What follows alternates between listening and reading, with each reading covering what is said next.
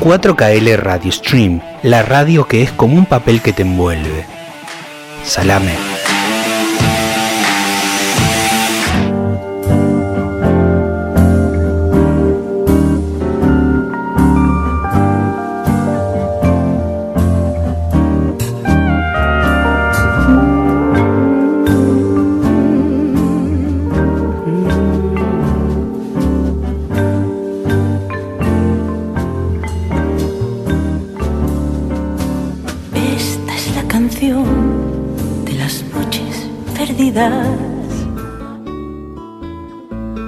El puchero misterioso. Cuentan que el puchero misterioso existía en un bodegón de Talcahuano y Cangallo, hoy Perón, a donde solía concurrir tu unión. Tenía ese lugar una clientela variopinta, donde había malandras, artistas y bohemios de toda la haya. Los platos de puchero salían de un ojo de buey que había en una pared, como si vinieran de otro mundo. De ahí su misterio. Nunca se sabía lo que podía salir de allí, salvo que era un buen puchero de variados ingredientes. El puchero misterioso, un reducto infame poblado de duendes embriagados de magia y caña legui, el rincón más inmundo con el que hasta los diablos tienen pesadillas. El fétido susurro de una bala en el alma y otras boludeces literarias, con la conducción de Mariana Merlo y Augusto Mónaco.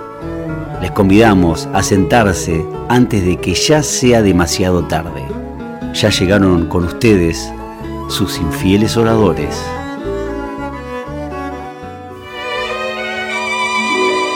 días. ¿Cómo les va? Bueno, bienvenidos a este programa que hemos dado a llamar El Puchero Misterioso. ¿Cómo estás, Mariana? Muy bien, muy buenas tardes a todos, a la audiencia. Un poco la idea de este programa es hacer un programa de literatura medio descontracturada, charlar un poco de todo, del universo, del, del amor, de la metafísica, del tango, de la poesía gauchesca, la poesía social, la novelística, el teatro y sobre todo de la entrega de premios Martín Fierro, que es lo que más te gusta a vos. sí, sí, la alfombra roja, por favor, no se olviden. Sí. Así- de los auspiciantes de quienes nos vistieron, que después lo vamos a estar diciendo. sí. Eh, bueno, mi pollera eh, me la prestó el Valla. Hola, Vaya, buenas tardes. En la operación tenemos a Sergio, el Vallita Ale, con el micrófono. No, está apagado tu micrófono. Hola, no, no, no Ahí está está. apagado. ¿Qué tal? ¿Cómo andan? Buenas Ahora tardes. sí, buenas tardes. Ahí está, Vallita Ale. Ale, lo saludamos entonces. Y nos parece oportuno eh, empezar este programa con un texto de Galeano sobre el oficio de, de escribir. Este texto se llama ¿Por qué escribo? 1. tiene, forma parte de una serie de textos que se llama ¿Por qué escribo? Y me parece que ilustra bastante bien este- esta problemática de nombrar con palabras aquello que mm, las palabras no pueden nombrar. Un poco como la función del arte. Lo escuchamos cuando vos quieras, Vallita.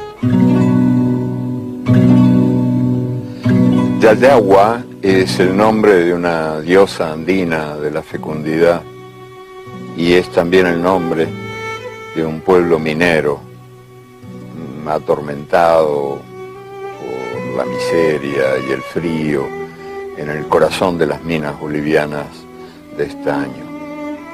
Yo pasé algún tiempo allí, eh, estuve dentro y fuera de la tierra con esos hombres que mm, metidos en la montaña perseguían los socavones y, que estaban todos condenados a, a morir temprano por el polvo de sílice que les iba endureciendo los pulmones.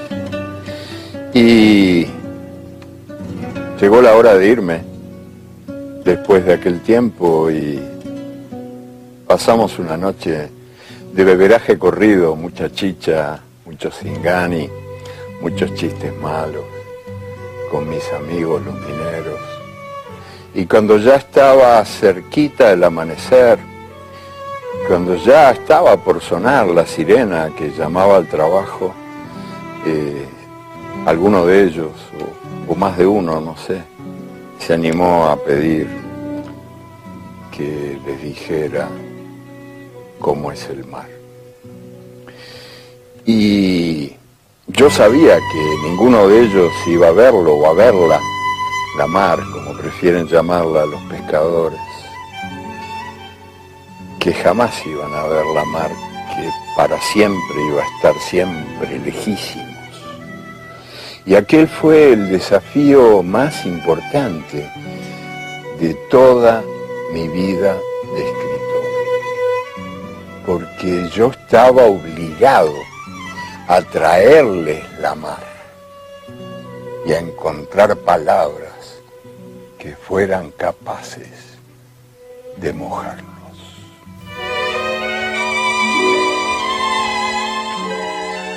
Bueno, un texto de Galeano que ilustra bastante bien qué es lo que sucede cuando la palabra, el logos, no alcanza para comunicar. Una cosa es decir y otra es comunicar.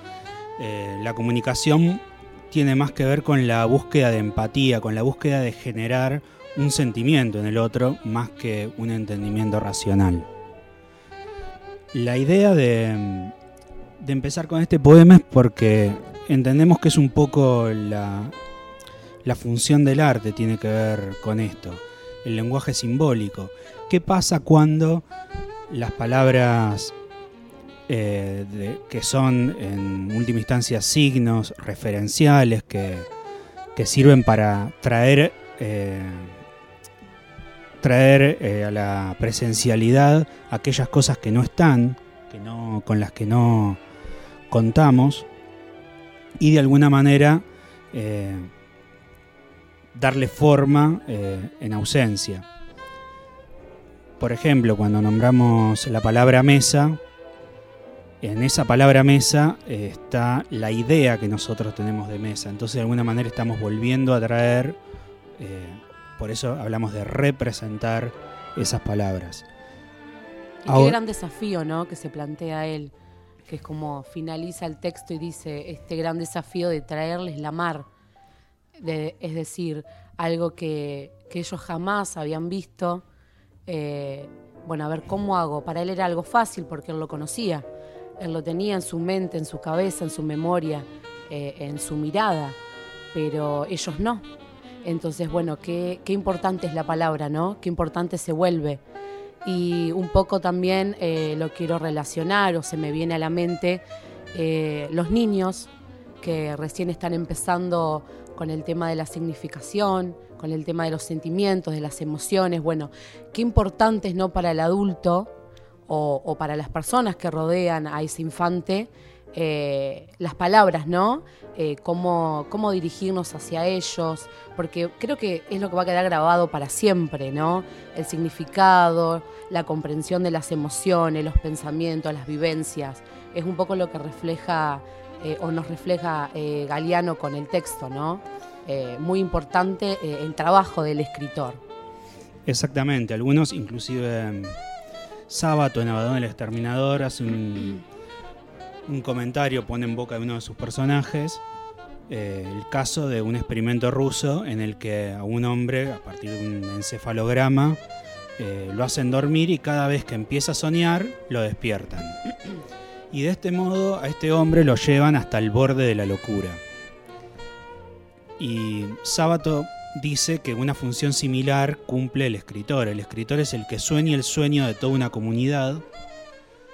Y si se prohibiese la literatura, se prohibiesen de alguna manera las ficciones, o podríamos decir el arte en general, eh, tendríamos un gravísimo problema de, locura general. De alguna manera cumple la misma función que el sueño de sublimar, pero ya no es un sueño individual, sino que es un sueño colectivo.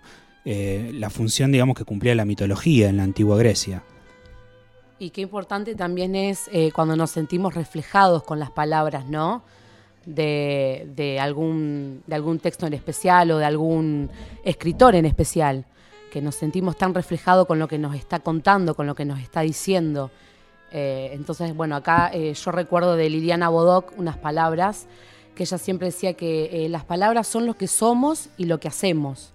Entonces, bueno, esto como vos decías, qué, importante eh, de sentirnos tan identificados eh, con las palabras del texto, del escritor, de lo que nos quieren contar y transmitir.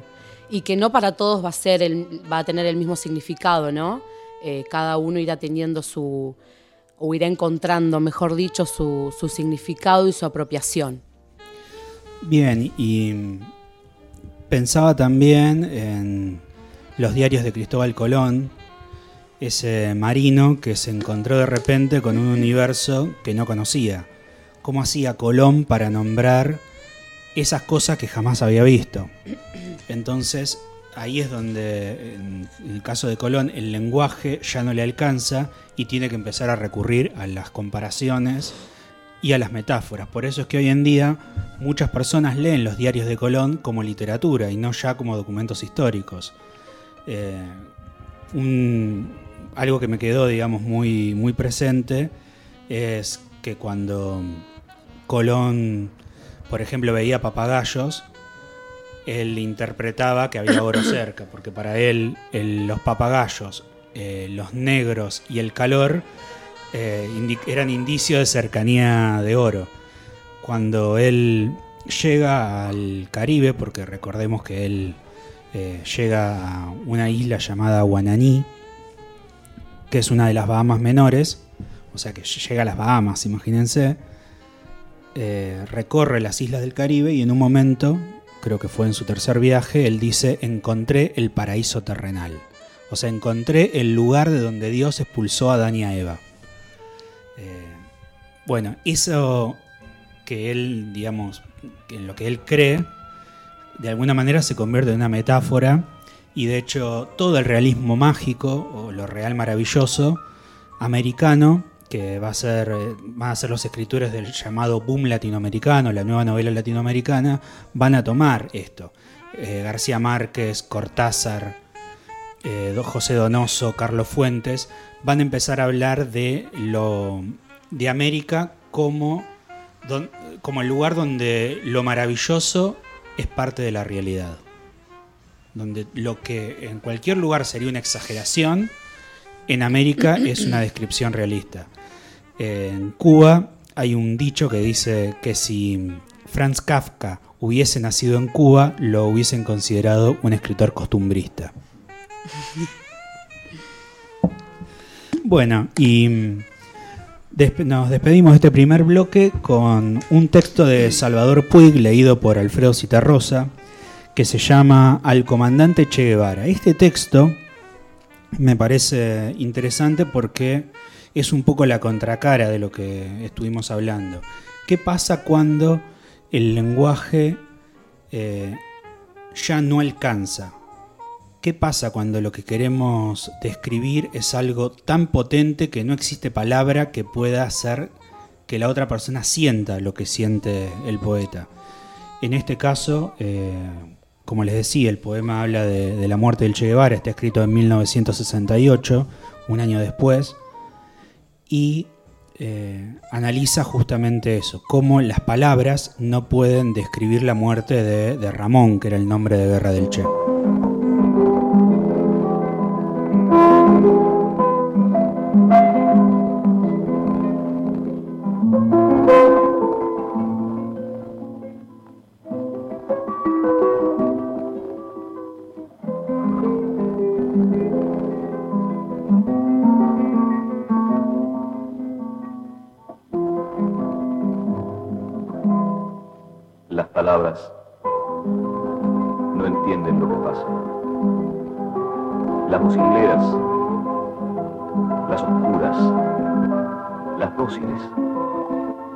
Las que llaman las cosas por su nombre, las que inventan el nombre de las cosas, las palabras que dije o me dijeron, las que aprendí en los libros, las que escribo, las que pensé mirando una ventana, las que acercándose al silencio gritan, las que al tocar el fuego se desfogan, las que truecan los trinos y los truenos, las que sirven la mesa de mi casa, las de la líquida caligrafía que cae por las paredes de la escuela, las que dicen a dúo el pez y el pájaro, las palabras que tuve o que no tuve para llamar al mundo y que viniera, las que tienden un hilo minucioso que va de los balcones a las bocas y de las bocas a la historia y pasan, las que pasan la noche entre papeles, o suben la escalera del insomne y se introducen en su sueño a ciegas,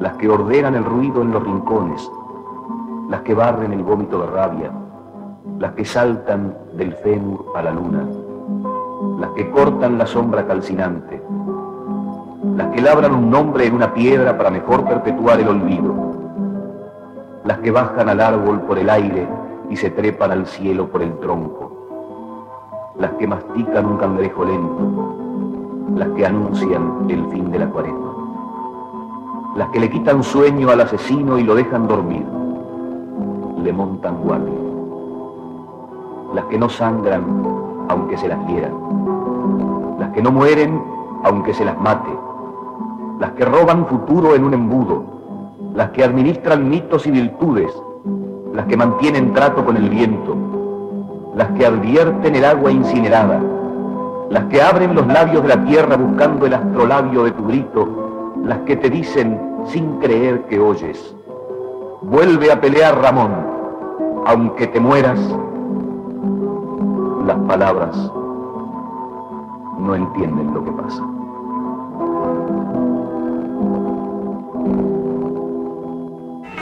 La resaca del bidón, un magazine deportivo de actualidad con columnistas que juegan con y sin pelota y que viven como juegan. Viernes de 19 a 21 horas en 4KL Radio Stream a través de nuestra página web 4kl.com.ar. El puchero misterioso, donde el único misterio es saber cómo llegaron estos pibes a la radio. Poesía social. Un bloque cargado de comunismo, bolcheviquismo, leninismo, socialismo utópico y Coca-Cola Light.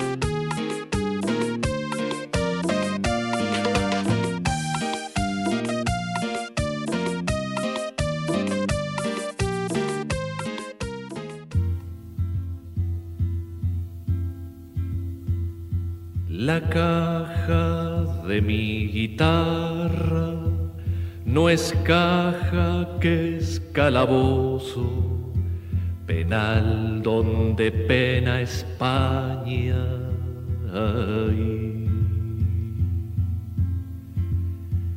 Las paredes de la cárcel son de madera, madera, de donde no sale nadie.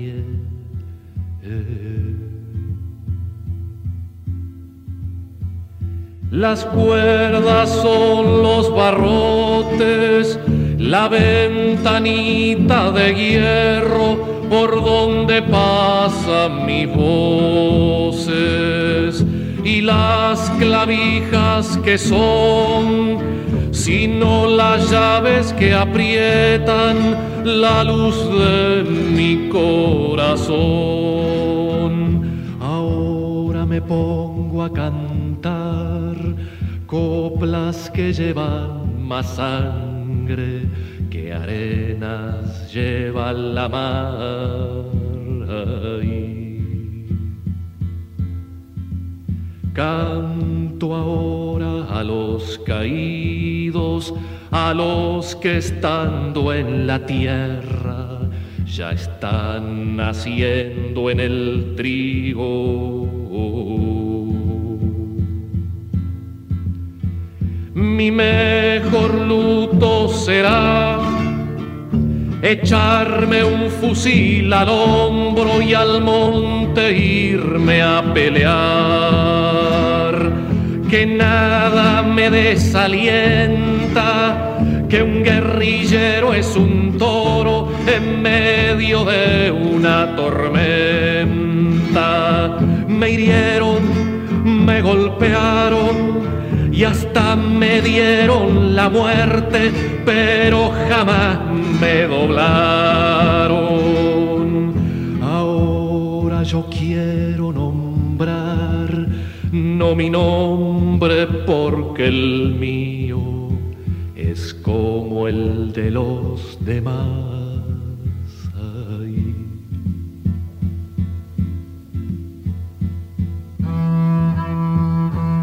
Sangre de Gómez Galloso, sangre pura, sangre brava, sangre de Antonio Seoane, de Diegues, de Larrañaga, de Rosa, Cristino y Vía, valles de sangre, montañas, sangre de Agustín Soroa, mar de sangre derramada, sangre de Manuela Sánchez, sangre preciosa de España. No quiero seguir nombrando más sangre, pues mi guitarra también se está desangrando.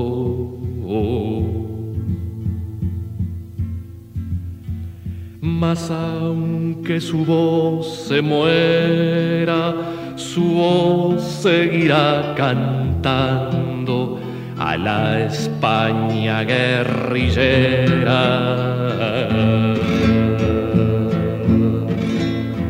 Siempre seguirá cantando y seguirá maldiciendo hasta que el gallo del alba grite que está amaneciendo.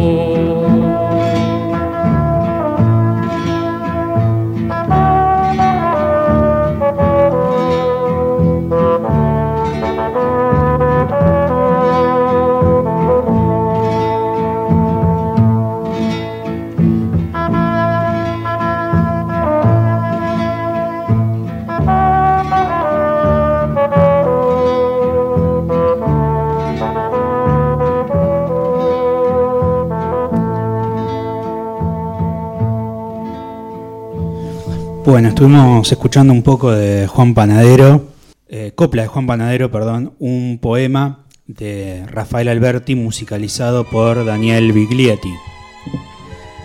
Este texto puntualmente es un texto escrito por Alberti en el contexto de la posguerra civil española, es decir, que habla de del encarcelamiento de los republicanos y, en fin, de los integrantes del Frente Popular que combatió contra Franco en la guerra, eh, generalmente eh, encarcelados, perseguidos, exiliados, etc. Y bueno, nos, nos interesante empezar con este poema, eh, este bloque de poesía social, eh, porque le ilustra bastante bien. La poesía social es un- una poesía que específicamente surge en la posguerra civil española, pero que en términos generales podríamos plantear que es todo tipo de poesía con algún compromiso político. Y en este sentido nos podemos, podríamos citar a, a Jean-Paul Sartre cuando decía que si un hombre escribe una novela es un escritor. Y si el escritor opina sobre Argelia, recordemos que Francia eh, estaba ocupando el territorio argelino, es decir, si, si el escritor se manifiesta de una manera o, sobre temáticas de índole político, es un intelectual. Precisamente la poesía social es una poesía escrita por intelectuales, es una poesía que se ensucia con la realidad, que se embarra de historia, de historicidad, y que se compromete con su tiempo.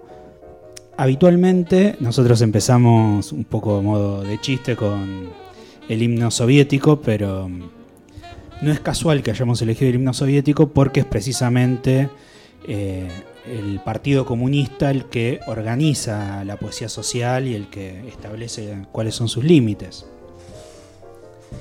En este caso, eh, volviendo a Rafael Alberti, Alberti va a ser uno de los, de los poetas, también Sí, podemos nombrar a Miguel Hernández, Miguel Hernández, que también vamos a escuchar. a Gabriel Celaya, Exactamente. Eh, Pablo Neruda, recordemos que además también. todos militantes de- del Partido Comunista. Eh, Lorca también tuvo un acercamiento a la poesía social y de hecho fue fu- el primer fusilado de, de la guerra civil. Hola, ¿qué tal? Hola. Hola, Ahí sí vaya. ¿Qué debería llamarse Partido Comunista? No, no. Eh, no, no. Sigue siendo Partido Comunista eh, porque la A es, es como la de artista, es neutra. Tenés un cero, vaya, en gramática. Eh, vaya, puede sentarse. Siéntense en su La tuve a pupitre. Rodríguez de profesora. Y por algo será. Algo habrás hecho para que te toque esa gente de profesora. Bueno.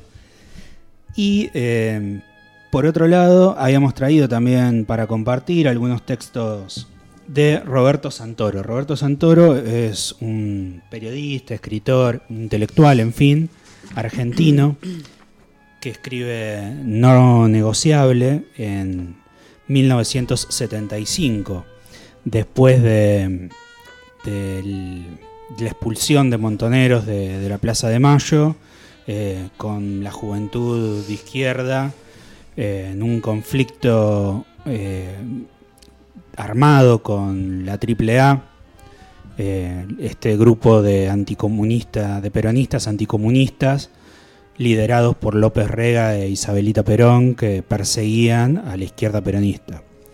En este contexto de represión y de violencia, y sobre todo de, de recrudecimiento del sistema capitalista en la Argentina, Santoro escribe no negociable. No negociable eh, tiene que ver con una frase de los años 70 sobre la masacre de Trelew que decía, la sangre derramada no será negociada.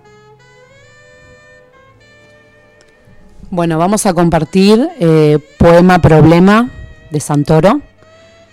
Si un torturador torturó a 15 personas y se le murieron 6, ¿cuántas quedan? Bueno, ¿Compartimos otro? So- eh, sobre este texto, una de las, de las cuestiones, digamos, que resulta interesante es ver cómo la frialdad de los números de alguna manera deshumaniza. Eh, Ted Santodorov decía que la muerte de un hombre es una tragedia y la muerte de un millón de personas es una estadística. Prohibido escupir en el suelo. Para usted que está desesperado, que ya no puede más y quiere sacar el arma por la boca, hay un simple ordenanza que señala. El piso tiene que estar limpio para caerse muerto. Acá tenemos un poco eh, la, la clave de la poesía de Santoro, que me parece que tiene que ver con la acidez, con la ironía, eh, con ese sentimiento de, mm, de angustia y, y de resignación que generaba en esa época la, la situación política y social, ver cómo el gobierno, que en teoría iba a ser un gobierno popular, estaba siendo arrasado por la derecha peronista y esta idea, digamos, de que importa más el suelo limpio que eh, la muerte de las personas en, las ciudades, principales ciudades del país. Eh, recordemos, o podríamos, digamos, establecer una analogía con lo que plantean algunos grupos feministas cuando dicen que o cuando responden a aquellos que se quejan de que ensucian las paredes. Y bueno, el cabildo, sí, por ejemplo, y bueno, y las feministas eh, responden con esta misma ironía que evidentemente a mucha gente le importan más las paredes que las vidas. Historia argentina. El general pidió que le ilustraran las botas, que le ilustraran los cuernos, que le compraran verdurita en el supermercado, que fueran a pagarle los impuestos atrasados, que le cargaran su coche con nafta gratis de IPF, que le alcanzaran la sortija de la última estafa, que le trajeran gallinas para hacerse la del mono, acompañado. El general pedía todo y todo se le daba, hasta que un día una hiena invadió su escritorio y le comió los sesos.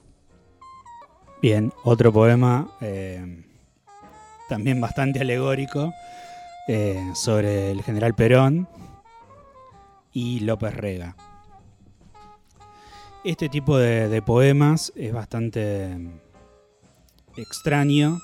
No es el tipo de poesía que se escribía en la época, eso hay que reconocerlo. En general era una poesía mucho más combativa. E- Esta resignación que tiene Santoro, esa, esa acidez, esa sensación de impotencia que, que se respiran en cada uno de sus poemas, es algo bastante propio del autor. Y como les decía, en general la idea eh, era hacer poemas más de índole combativo y ya en dictadura, durante el exilio, empieza a aparecer eh, textos como el que leímos de, de Puig al comienzo de, del al final del primer bloque, textos de resignación, pero una resignación eh, llena de nostalgia y de, de angustia, digamos, por no poder decir. Difícilmente, digamos, se lo hubiesen tomado con humor en otros contextos. Por eso nos pareció interesante también rescatar a Santoro. Sí, me gustaría agregar algo que creo que no lo dijiste, eh, que fue secuestrado eh, el primero de junio de 1977.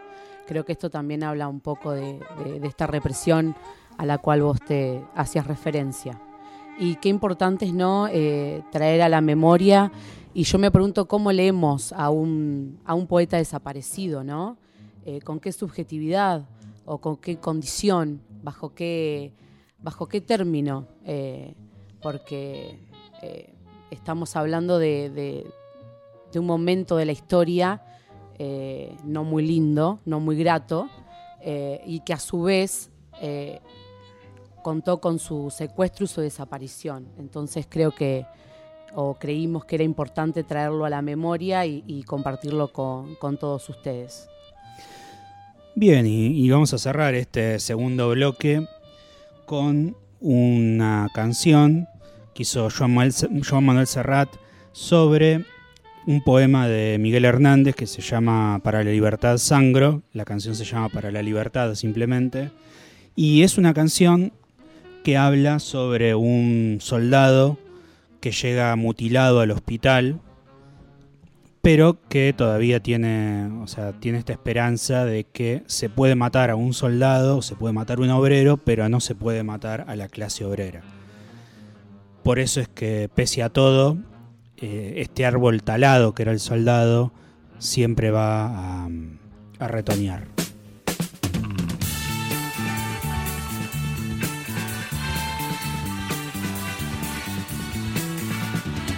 para la libertad. Sangro, lucho, pervivo para la libertad. Mis ojos y mis manos, como un árbol carnal, generoso y cautivo, doy a los cirujanos para la libertad. Siento más corazones que arenas en mi pecho. Dan espuma a mis venas y entro en los hospitales y entro en los algodones como en las azucenas. Porque donde unas cuencas vacías amanezcan, ella pondrá dos piedras de futura mirada y hará que nuevos brazos y nuevas piernas crezcan en la carne talada. Retoñarán aladas de savia sin otoño, reliquias de mi cuerpo que pierdo en cada herida. Porque soy como el árbol talado que retoño, aún tengo la vida para la libertad sangro, lucho, pervivo para la libertad. Mis ojos y mis manos, como un árbol carnal, generoso y cautivo, doy a los cirujanos porque donde unas cuencas vacías amanezcan, ella pondrá dos piedras de futura mirada y hará que nuevos brazos y nuevas piernas crezcan en la carne talada. Retoñarán aladas de savia sin otoño, reliquias de mi cuerpo que pierdo en cada herida. Porque soy como el árbol talado que retoño, aún tengo la vida, aún tengo la vida.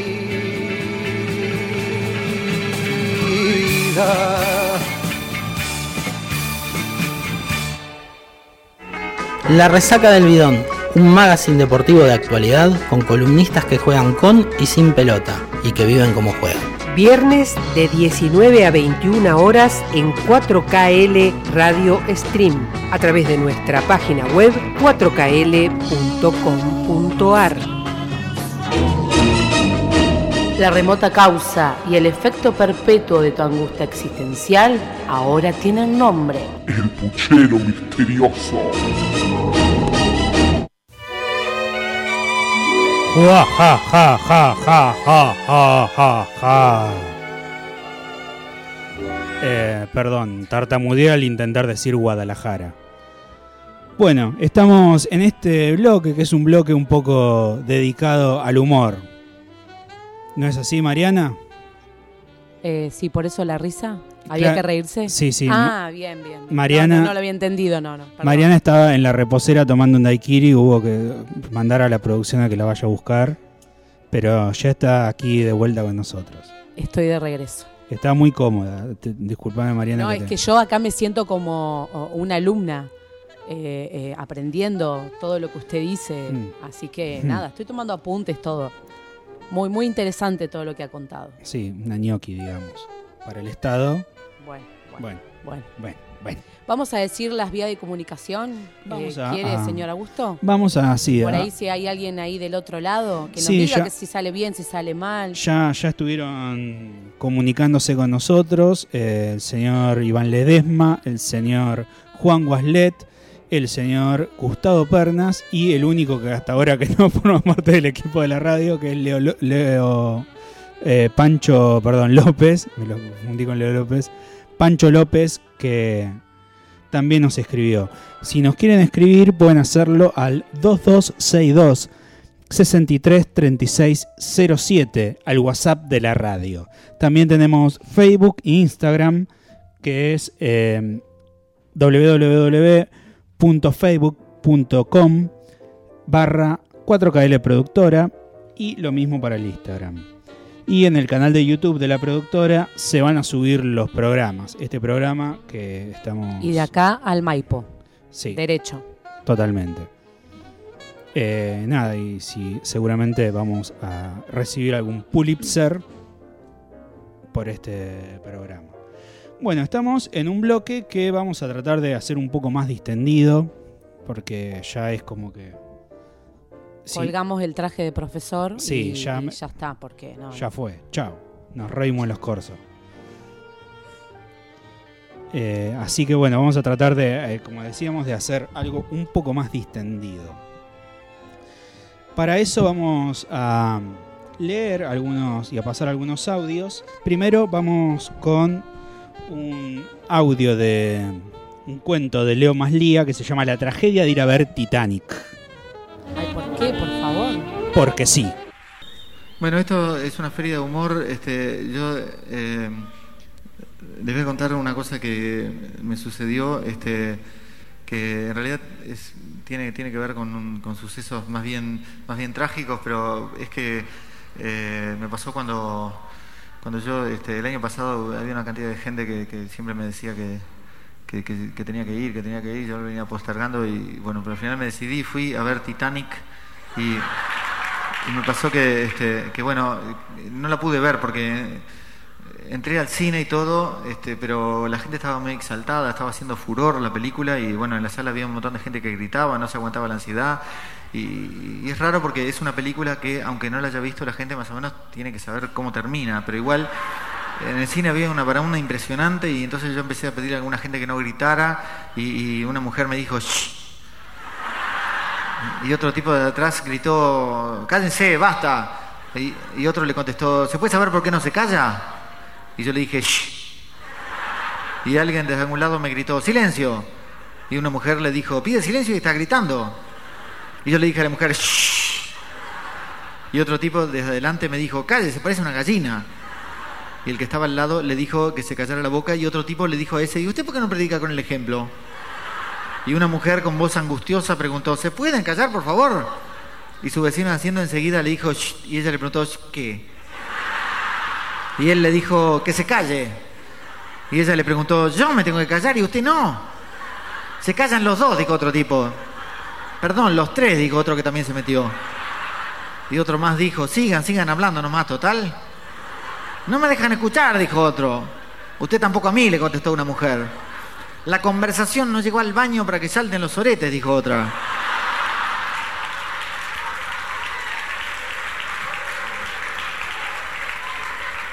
Y el compañero de la primera mujer la salió a defender y fue donde estaba la otra porque la quería insultar. Pero entonces la reconoció y le dijo, Olga, ¿qué haces acá?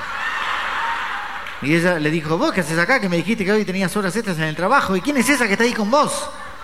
Y otra tipa de otro asiento dijo, terminen con esa telenovela estúpida, yo vine ver la película. Entonces, si viniste a ver la película, ¿por qué no te callás? Le contestó otra voz. Termínenla de una vez, dijo otro tipo, empezó a grito pelado a llamar al acomodador. Otro le dijo, cállate, ¿no ves que con esos gritos no dejas escuchar nada? Y el otro le contestó, estoy llamando al portero para que haga callar a la gente como vos. Si viene el portero, le voy a pedir que los eche a los dos, dijo una mujer. Chitón, gritó otro tipo. Chitón, preguntó otro, ¿pero qué te crees que viniste a ver, George de la selva? Basta, no ves que si siguen así van a suspender la función, gritó otra mujer.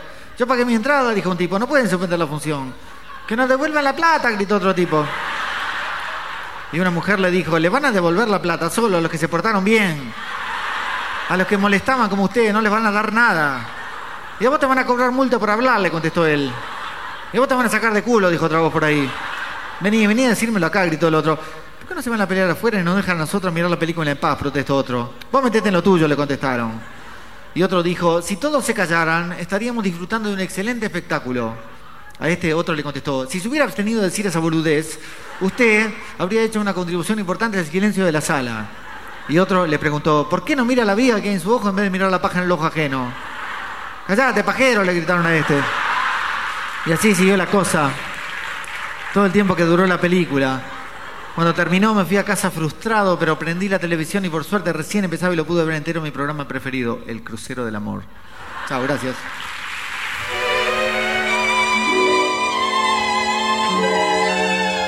Bueno, y seguimos siguiendo entonces. Mariana nos va a leer unos sonetos de Pedro Mairal. ¿Cómo se llama el libro, Mariana? Porno sonetos. Epa. Faltó el pi ahí. Sí, eh, si hay niños, le- les pedimos que por favor le tapen una oreja si escuchan atenuado lo que aquí se leerá. Ricardo conoció una morochaza y se mudó a su culo de por vida. La morocha le dio la bienvenida y él tuvo entre cachetes nueva casa. Lo fue a buscar, la esposa le gritaba, que bajara de ahí, no seas pendejo. Yo quiero en este culo hacerme viejo, le contestaba él y se quedaba. Lo buscaron los suegros y un bombero, sus amigos del club, sus ex maestras. Y el tipo ni siquiera daba muestras de quererse bajar de ese trasero. Hoy sigue acomodado entre los bifes, la negra y él parecen muy felices. Qué hermoso, ¿no? Qué, hermo- Las cosas que me hace leer usted, Augusto, qué por hermoso favor. cuando triunfa el amor. No, no, sí, eso por sobre todas las cosas. Sí. Es el mensaje que desde esta emisora le queremos dar a los oyentes. Qué lindo cuando triunfa el amor. A Rolo la mujer lo sorprendió pajeándose con gafas de 3D, sentadito mirando la TV, y a las 3 menos cuarto lo dejó. Yo no quiero vivir con un pajero, le dijo y se rajó, y ahí quedó Rolo, medio triste o alegre, medio solo, continuando su asunto con esmero, por fin la casa toda para mí. Sin el feminodonte dando vueltas, por fin mirar las guachidas esbeltas posando en el canal Fashion TV.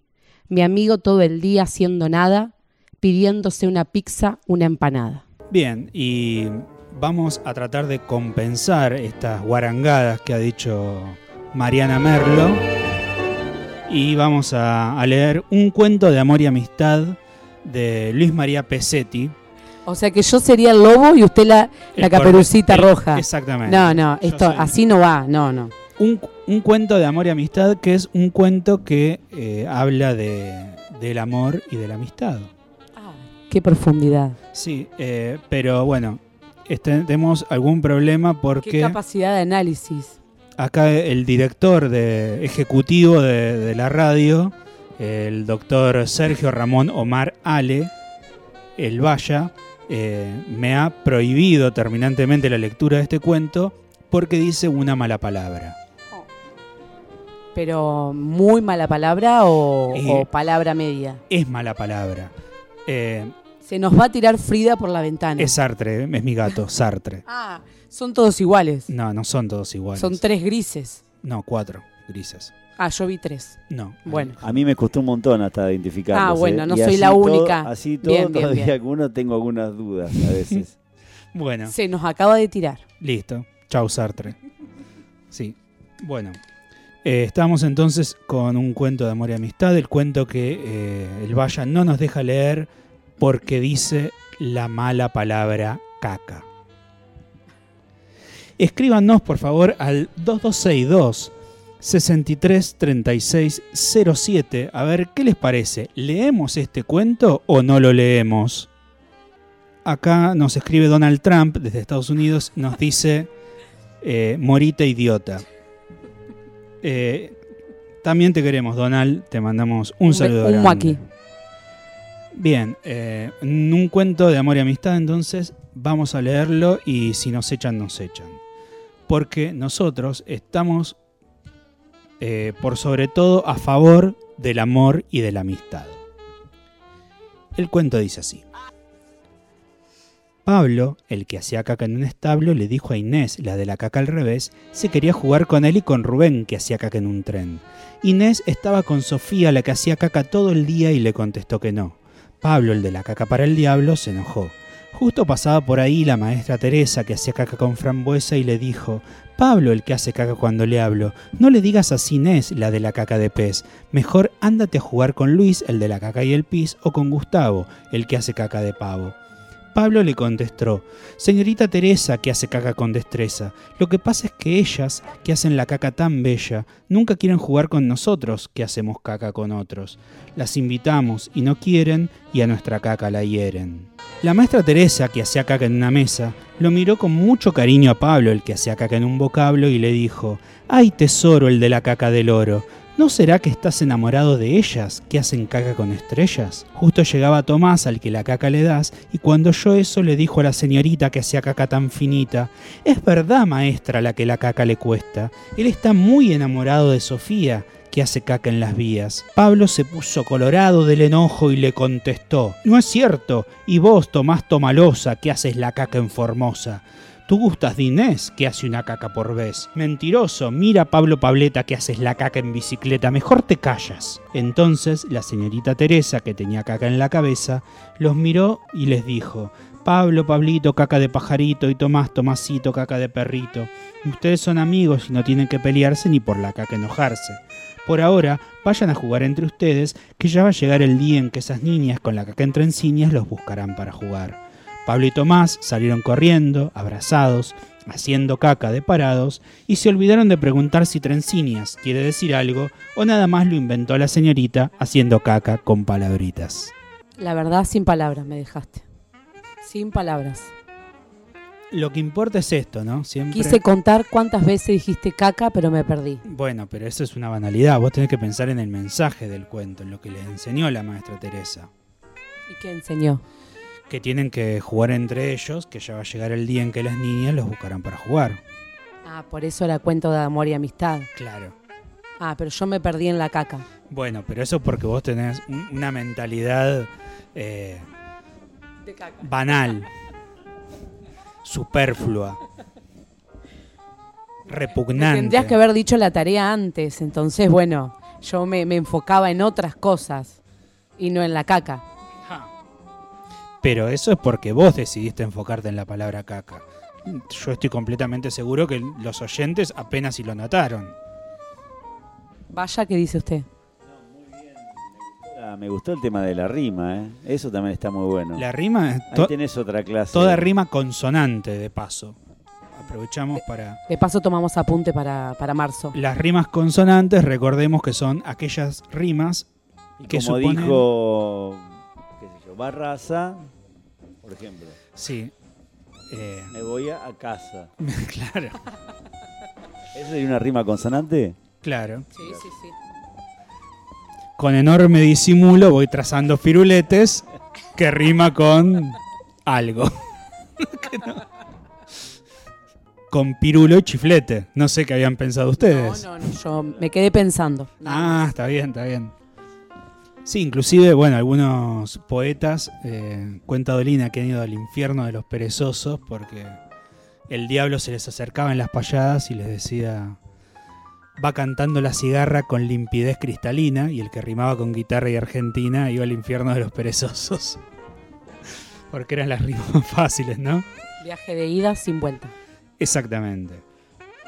Bueno, ¿cómo continuamos ahora? ¿Cómo salimos de esto?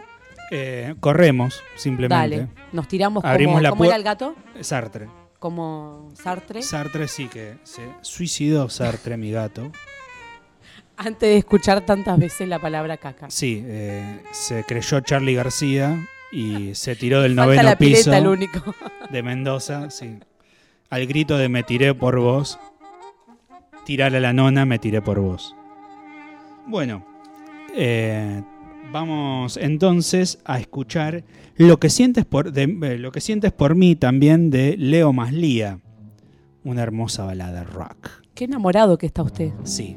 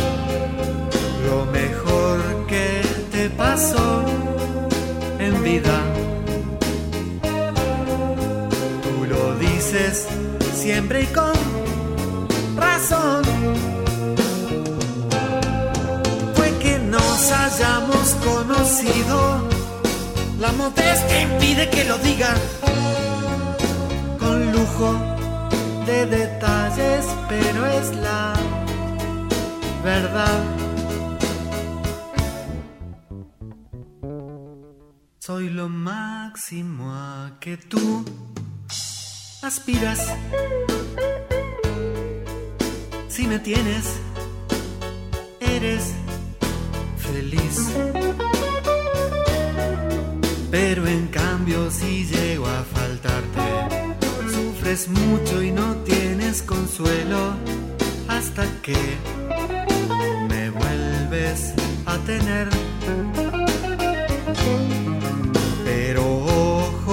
que saber cuidarme. Porque otro como yo no habrá que te colme las expectativas y que sea el hombre de tus sueños y el dueño vitalicio de tu corazón. Si no estoy contigo, tú no existes.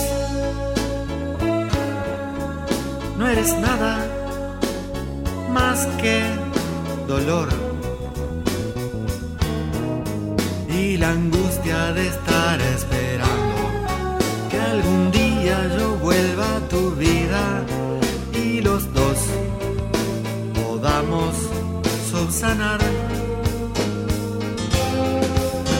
heridas que en tu alma enferma se han abierto desde que me fui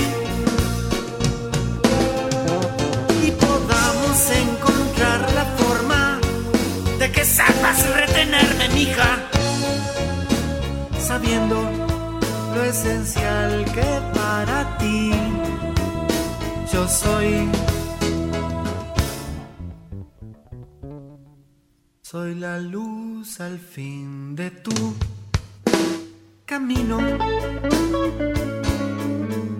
Soy el premio por tu labor. Soy la fruta del árbol prohibido, pero Dios te concedió el permiso de probar cómo era su sabor.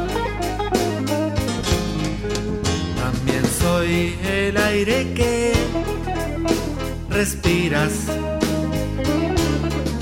Soy la fuente de tu juventud.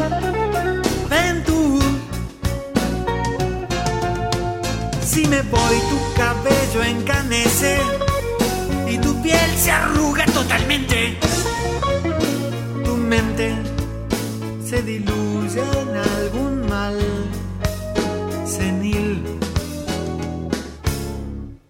te doy siempre lo que precisas. La ternura, la comprensión, el espíritu, la compañía, la figura que tus ojos quieren contemplar, la imagen de mi ser. Escuchan mi canción, las gentes narcisista me acusan de ser, pero ignoran que yo no me gusto, que eres tú quien desespera y cómo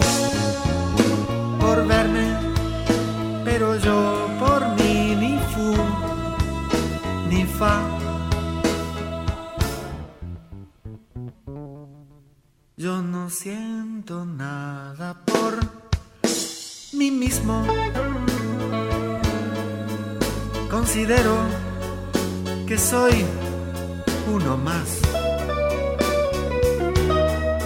Y aunque para ti sea importante, yo me soy del todo indiferente. Y esas cosas que sientes por mí,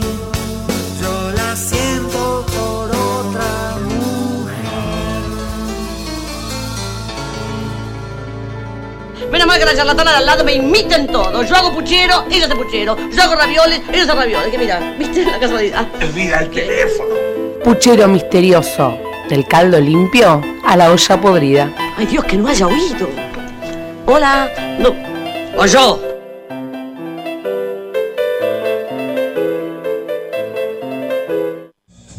...4KL Radio Stream presenta Entre Líneas, un espacio para reencontrarnos con la lectura, presentado por Rayuela, venta de libros online.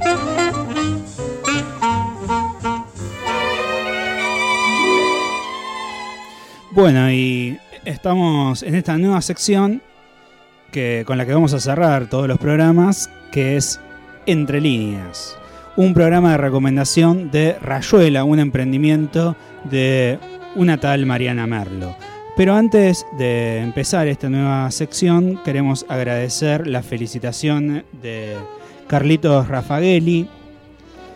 Micaela Siniscalco nos dice felicitaciones por el programa, chicos, está saliendo muy lindo. Muchas gracias, Mica. Eh, Pancho López dice se fueron a la mierda, jaja. Así es, Pancho. Tú lo has dicho. Felicitaciones, hermoso el programa, me encanta. Dice María Gabriela Charren. Gaby, te saludamos también. Y eh, me gustó la caca, ja, dice Fabián Arenal. Así bueno, que yo acá tengo un mensaje. si tienen que- caca se la pueden mandar. No, que a- van a salir a mi defensa. Sí. Obvio que también me perdí en la caca y no registré más nada. No Bueno. fui la única, ¿vio? No fui la única. Eh, bueno, pero A mis admiradoras, muchas gracias. ustedes porque tienen en la cabeza caca. Bueno, eh, lo dijiste vos. Yo, digamos, simplemente te cedo la palabra en una actitud de democracia plena. Obviamente. Y bueno, vos, vos asumís eh, cuál es el ingrediente secreto de tu mente. Yo simplemente dejo abierta a la interpretación. La tranquera dejo abierta. Exactamente, como Entra mi pago sin golpear sería. Exactamente. Bueno. ¿Qué nos vas a recomendar? Eh, vamos Mariana? a ponernos un poco más serios. Bueno, no sé si tanto. Eh, hoy traigo un libro que la verdad que me gustó muchísimo en lo personal, eh, de Camila Sosa Villada, la novia de Sandro. Voy a compartir con ustedes eh, un fragmento, ¿sí? Y luego voy a hacer como un breve recorrido de, quién es la autora y, y el- el libro en general. Amigas mías, hay hombres que no se merecen nuestro lenguaje robado a todo lo vivido de la naturaleza, ni la suave piel del estrógeno, ni su color de arrope. Hay hombres que no merecen nuestras manos expertas en decir lo que el idioma no ha podido inventar. Léanme bien. Hay hombres, no solo los amantes, no solo los esposos, no solo los hermanos o los padres, o los hijos o los amigos no solo los hombres que se calientan como asfalto a la siesta con una mujer, también los homosexuales, los maricas. Hay hombres de todo tipo que no merecen atenciones ni cartas, ni curiosidades, ni esta entrega de par- partisanas con que vamos al frente al deseo. Hay amigos que no merecen los gestos, ni los pensamientos, ni esas implosiones que derrumban los andamios de, nuestros de nuestras costillas, ni eso que torpemente llamamos corazón, porque este lenguaje de hombres no hemos podido decir dónde se aloja la semilla de nuestro fuego. Hay amantes que no merecen la humedad ni el ardor de nuestro sexo, ni el espíritu alegre con que acaballamos sobre ellos para llegar a Dios. Hay amores que no merecen consultas a las antiguas, ni el dinero gastado en el psicólogo, ni la tristeza con que coloreamos la tarde, ni la espera por una señal en el cielo.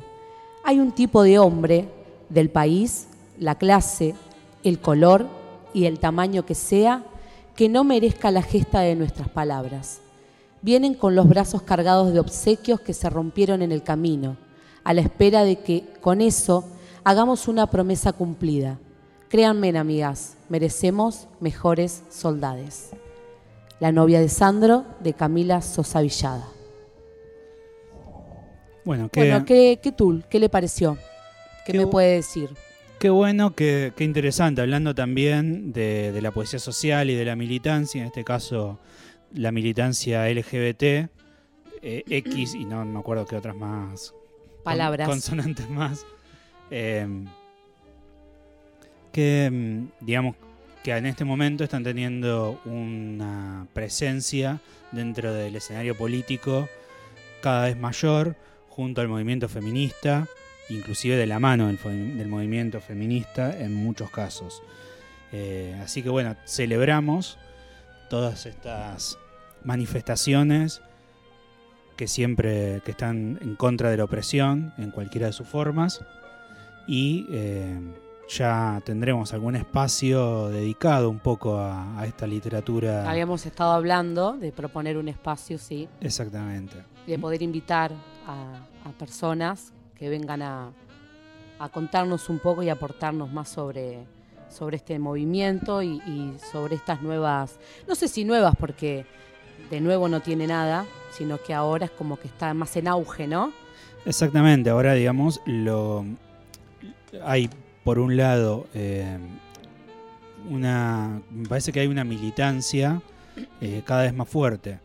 Recordemos que la militancia LGBT comienza en los años 70 de la mano de el Frente de Liberación Homosexual y eh, a raíz, digamos, de algunas diferencias con otros grupos políticos de la época, deciden terminar con esa, con esa agrupación y resurgen un poco en los años 80 eh, de la mano de Carlos Jauregui.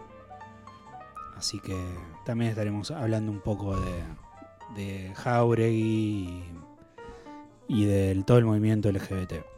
A mí me gustó eh, Camila, eh, por sobre todo por eh, la literatura que nos plantea, ¿no? Por ahí no encasillarla como una literatura travesti, ¿sí? Eh, porque vamos a contarle a, la- a las personas que nos están escuchando que Camila Sosa Villada es, eh, es una mujer trans. Eh, y me pareció eh, en este universo literario, por lo menos nuevo para mí, el poder incursionar un poquito sobre este movimiento y sobre esta mirada específica de una mujer travesti. Cómo también a través de sus sentimientos, de sus expresiones, de todos los amores, los desafíos que ella plantea en este libro, eh, también uno eh, puede tomarlo eh, para su propia vida, ¿no? Que, o sea, no, no va compartido un mismo distinción de género. Eso es lo importante, de no encasillarlo por ahí en una literatura travesti en este caso. Es un libro que lo recomiendo, me gustó mucho. Eh, y lo pueden, ahí viene el curro de, de- vamos a hacer un poco de chivo. Sí. Eh, En el Instagram de Rayuela-libros. eh, pueden seguirme en este emprendimiento que también quiero agradecer a toda la gente que, que hace posible. Ya va a ser un año. Eh, arranqué este, este, este emprendimiento en pandemia, de poder acercar un poquito la literatura y esa gente que se sentía por ahí tan sola y tan mal con el encierro, bueno, de poder hacer un viaje sin salir de su casa. Eh, así que bueno, la verdad que muchísimas gracias a todos, eh, porque si no, obviamente, sin alguien del otro lado no sería posible, ¿no? Así que bueno, quiero agradecer a todos los que confían en mí.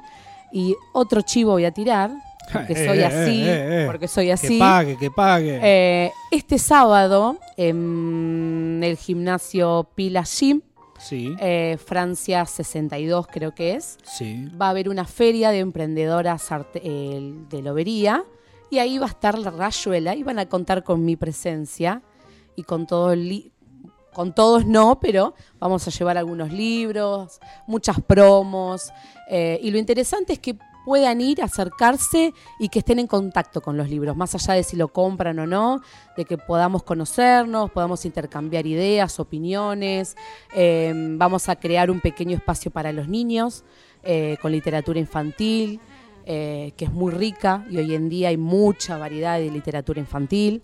Así que los invito a todos y a todas eh, a que puedan acercarse. Dan lluvia, así que el que quiera llevar tortas fritas, Puede hacerlo. buñuelitos, pañuelitos, lo que sea, bienvenido. ¿El sábado a qué hora dijiste, Mariana? A las 17, no dije hora. A las- Bien ahí. Bien ahí, el, el sábado entonces a las 17 pueden ir eh, A al, Francia 62. al ladito de, del de boliche. Fray Mocho. Yo no quería decir. y hacemos doble chivo. De ahí nos vamos todos a tomar un Campari a Freimocho. Exactamente, así que si hay gente de Fray Mocho Así que escuchando Pollo, este si nos estás escuchando, tenemos un Campari gratis, los chicos acá de, de la radio. del puchero misterioso, exactamente. Qué bueno, ¿no? Eh, qué bueno esto, tener un espacio donde poder eh, comprar libros, intercambiar, leer, ser adoctrinados por el comunismo de Mariana Merlo. Eh, y Ya ahí me diste con un caño, ¿no? Venías re bien, No, ya pero- ahí, pa, a la nuca. Bueno, son Bueno, de algo hay que vivir. agentes de, Hasta de- que me reciba, de algo tengo que vivir. agentes Ay, ay, ay. de econo- economías foráneas, ideologías foráneas. Eh, no, no, pero muy bueno realmente y está muy bueno que, que exista un espacio que nos pueda, le pueda vender un libro, algo tan noble como venderle un libro a alguien que le guste leer. Y al que no, también se le invita. Se le invita sí, a, a que lo leyan, porque hay que leer lo que otros hayan escribido. Por favor. Por supuesto.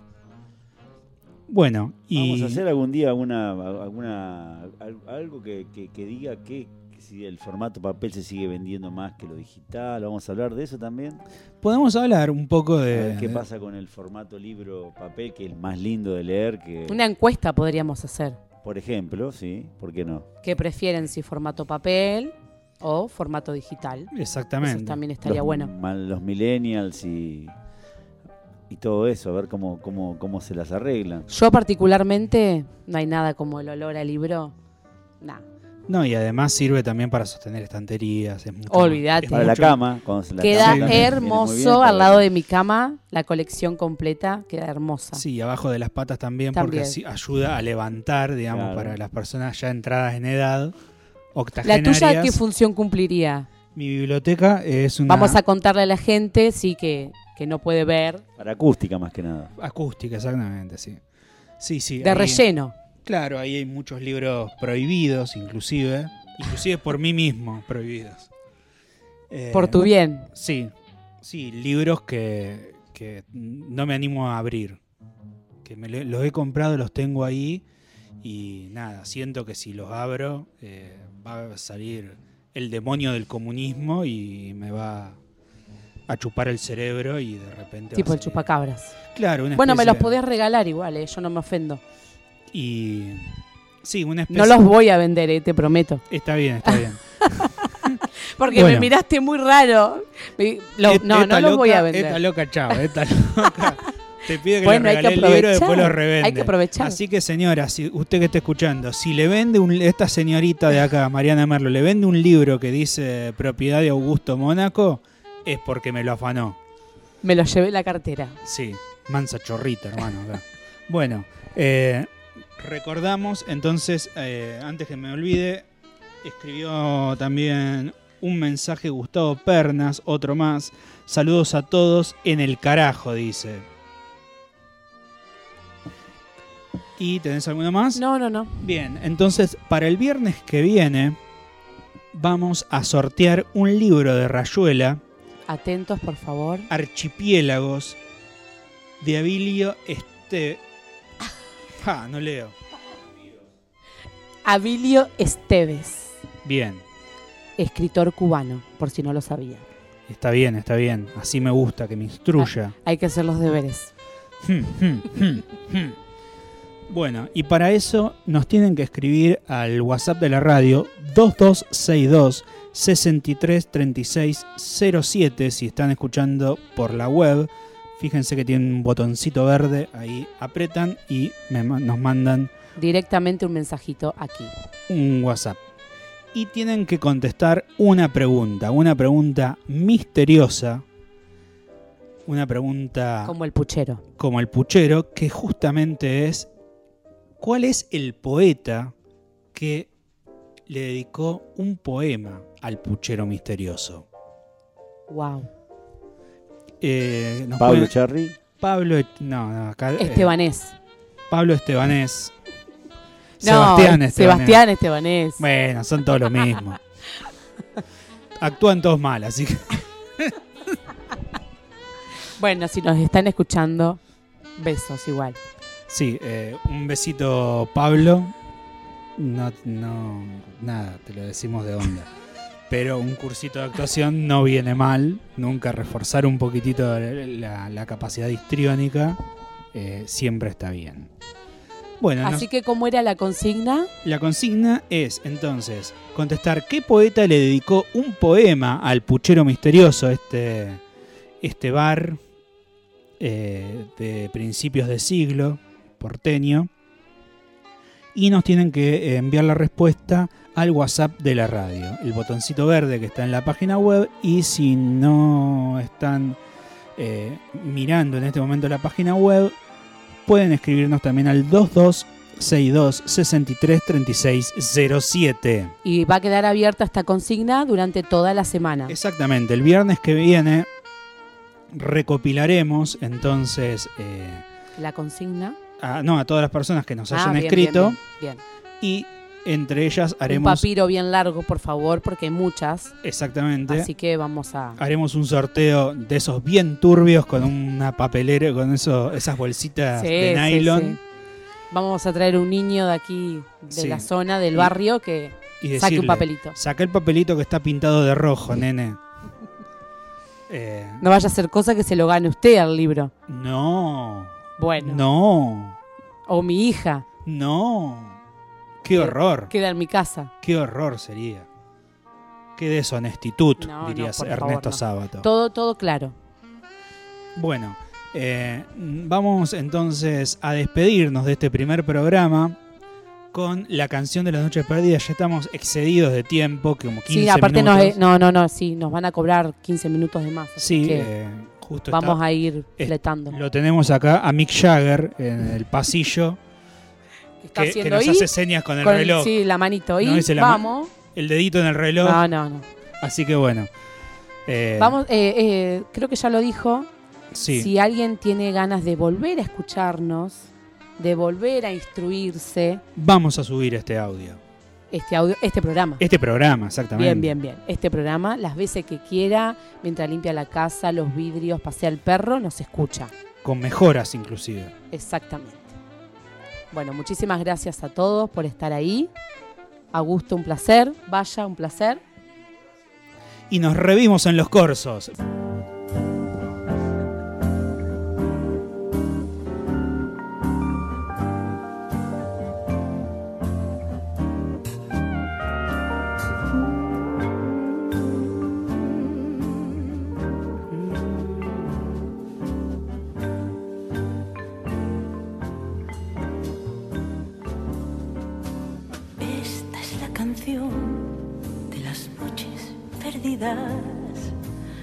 Que se canta al filo de la madrugada con el aguardiente de la despedida.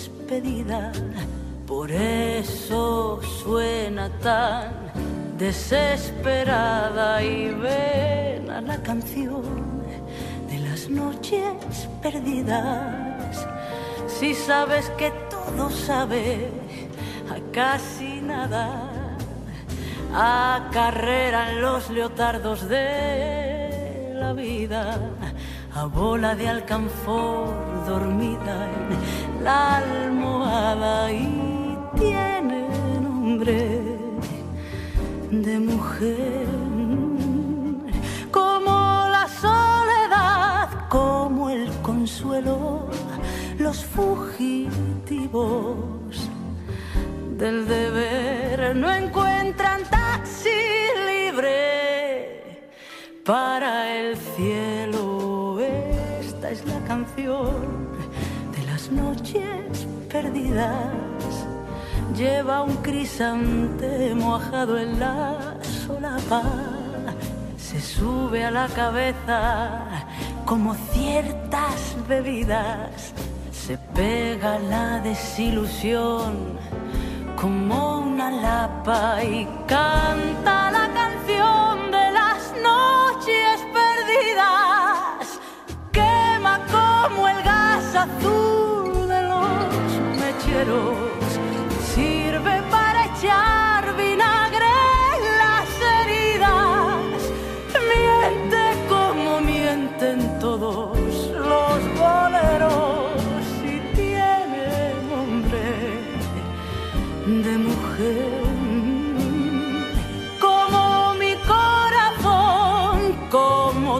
los fugitivos del deber no tienen más amor que el que han perdido.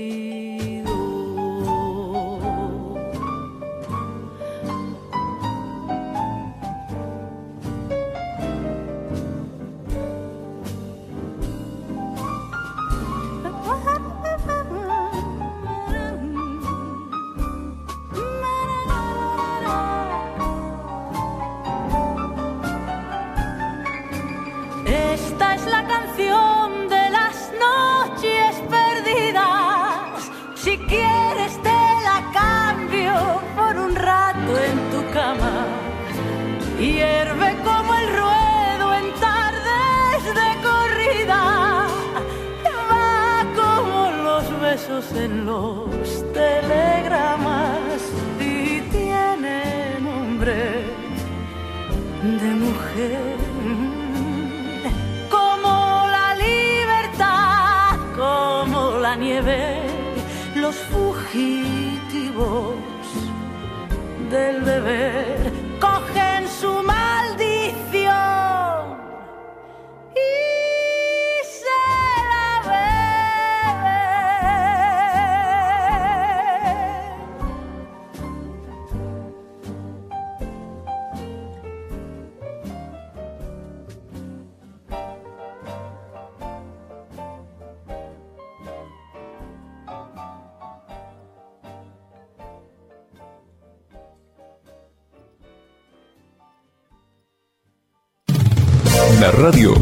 informa la hora.